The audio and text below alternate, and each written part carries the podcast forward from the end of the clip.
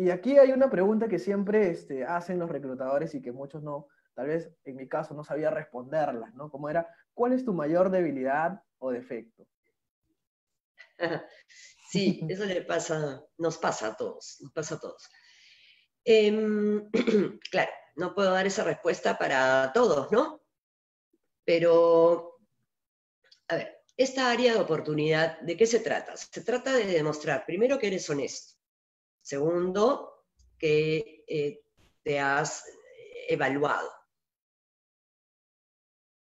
Que has detectado un área de oportunidad, haciendo algo para mejorar. Por ejemplo, yo personalmente tengo muy mala memoria para nombres, pésima. Entonces, a lo largo de mi vida he desarrollado una serie de estrategias para resolver ese tema, ¿no? Em, entonces, si eres de las personas que tienen una mala memoria para fechas o para nombres o para, fin, recordar, manejar tu agenda, entonces tienes que tener tu Google Calendar, tienes que tener tu agenda escrita, tienes que tener tus, tus post-its.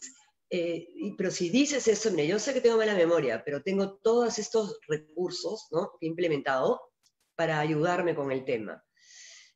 Eh, y así hay que ir detectando, soy una persona tímida, por ejemplo, al inicio. Sin embargo, estoy haciendo, no sé, un curso de oratoria, un curso de teatro, clown, em, alguna terapia holística, digamos, para eh, poder expresarme mejor, para sentirme más cómodo, y la verdad es que lo estoy logrando, ¿no? Ahora me resulta más fácil hablar en público.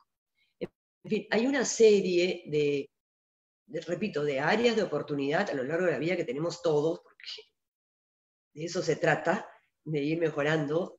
Em, pero si ya la tengo detectada, ya la tengo mapeada, ya tengo la solución este, trabajada, y, además la, expreso con confianza, eso, eso habla bien de mí.